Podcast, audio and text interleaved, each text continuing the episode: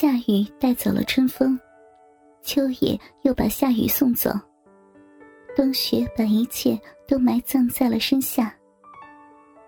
啊，阿林又走了快一年了。小平的心里盘算着，阿林和小平结婚已经有四个年头了。从小平二十岁嫁给阿林之后，阿林对小平的确是宠爱有加。实际上，在这个并不是很富裕的山村里，阿林和小平的生活也算是不错的。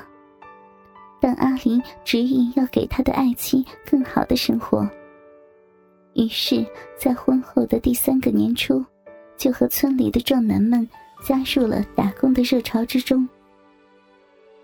已经出门两年了，这其中，只是上一年的年底才回来过。小平不禁想起上次丈夫回来后的缠绵，脸红了。小平和阿玲结婚后，新婚夫妻如鱼得水。当然，小平也体验到了作为一个女人的幸福。虽然知道丈夫的心情是为了他们能有一个更好的生活，可是。当天空只剩下星星与月亮作伴，耳畔只留下一片寂静时，独抱孤亲，他还是会难忍孤寂。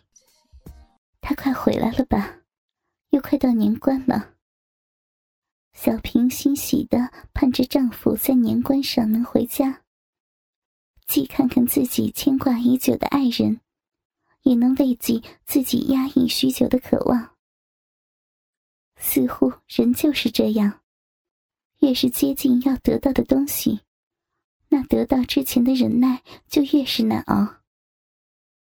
这些天，每天晚上，小平都会在梦中和丈夫相会。每到那最想要激情到来的时候，她都会从梦中惊醒。随后而来的就是慢慢的无眠。他不断的安慰自己：“快了，快了，他快回来了，他快回来了。”那天，空中飘着雪花，一片片的。小平想，那也许是上天给大地的礼物和爱意吧。当然，就在这时，他也被一个声音从那想象中惊回到窗前。小平，你的信。那是村长的声音。村长在阿林不在家的时候，不少照顾小平，所以小平对这个声音是相当的熟悉。小平拿到了信，看了看封皮，是阿林的笔迹。他的心不由得加快速度。是他要告诉我什么时候回来吗？他什么时候到家？村长说话了：“我到镇里，到邮局去取东西，正好邮局里有你的信，他们刚要送过来，我就顺便给你带回来了。”小平哪有心思听村长说这些？她迫不及待的拆开了信，的确是她丈夫写的。可是。信中的消息却让他躁动的心，如同在三九天泼下了一盆冰冷的水，再也热不起来了。小平的眼眶一下子就湿了，虽然他忍着忍着，可还是让经历过风霜的村长给看出来了。怎么了，小平？是不是啊有什么事儿啊？他关切的问。没，没什么。阿林他说：“这年不回来了，年底好挣钱，他挣完这段再回来。”哎，这个阿林啊，怎么说，大过年的也该回家啊。村长好意的说着，可是因为小平的伤心，根本就没有注意到。村长在说话时。眼中露出一种兴奋的光芒。这些天的煎熬似乎还是继续下去。小平叹了口气，又看起他的雪花来。村长是个四十出头的男人，他和阿林也能算是远房的亲戚，所以总是帮着小平做一些一个女人不能做的事情。久而久之，看到小平那青春洋溢的脸蛋再看看自己的糟糠之妻，心中怎么也提不起精神。他觉得小平真是太吸引他了。他有时都快抑制不住自己去强暴小平，可是他又不敢那么做。小平在煎熬，村长也在煎熬。今天，他看到小平得知阿林不回来的反应，他知道他的机会来了。是的，终于来了。一个女人，尤其是初尝云雨的女人。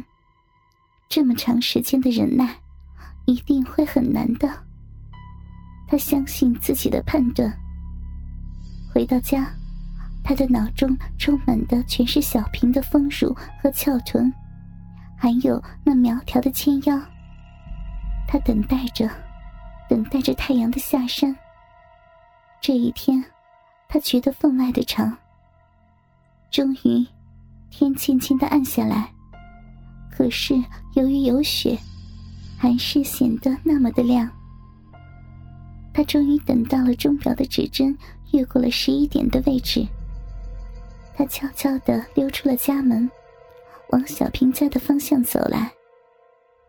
这时的小平刚刚要入睡，可怜的她已被丈夫不回来的消息折磨了一天。晚上，她觉得自己的需要还是那么的强烈。不由得怨恨起阿林来。可是想着想着，就感到阿林的手像是在她的身上抚摸，从脖子到肩膀，给他一种酥酥痒痒的感觉。阿林，摸我的奶子，你看看，是不是没有你的耕种，它已经变得枯萎了？他自己的手，在自己的乳头上抚弄着、捏掐着，手掌在不断的下滑，划过他光洁的小腹，到达了那一片黑黑密林的所在。他找到了那条逼缝，他们已经为小平的手打开了道路，大大的分开在两旁，露出了最能让小平销魂的那颗豆豆。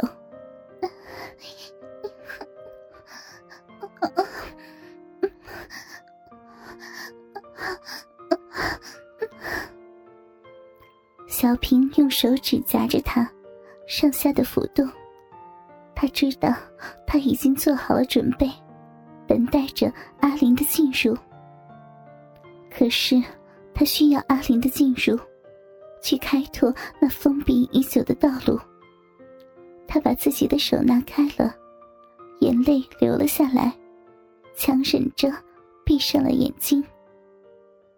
就在他这半梦半醒之间，听到有人在敲窗，可是没有人说话，又是一阵轻轻的敲窗的声音。小平起身，走下地来。他虽然年轻，可是已为人父的他，还是知道。半夜敲窗会有什么后果的？谁？我村长。啊，有什么事啊，村长？你开门，有事儿。明天再说吧，太晚了。小平低声的说着。你开门啊，是阿林的事儿。小平一听是阿林的事儿，就急忙的打开了门。村长一见门开了。一下子就钻进了小平的屋内，并飞快的把门给关上了。小平一惊：“村长，你有什么事儿啊？明天再说吧。”他颤抖抖的说着。可村长并没有说话，一下子搂住了小平。“你不是小男人吗？我来了，我我来帮你啊。哥哥们，倾听网最新地址，请查找 QQ 号二零七七零九零零零七，QQ 名称就是倾听网的最新地址了。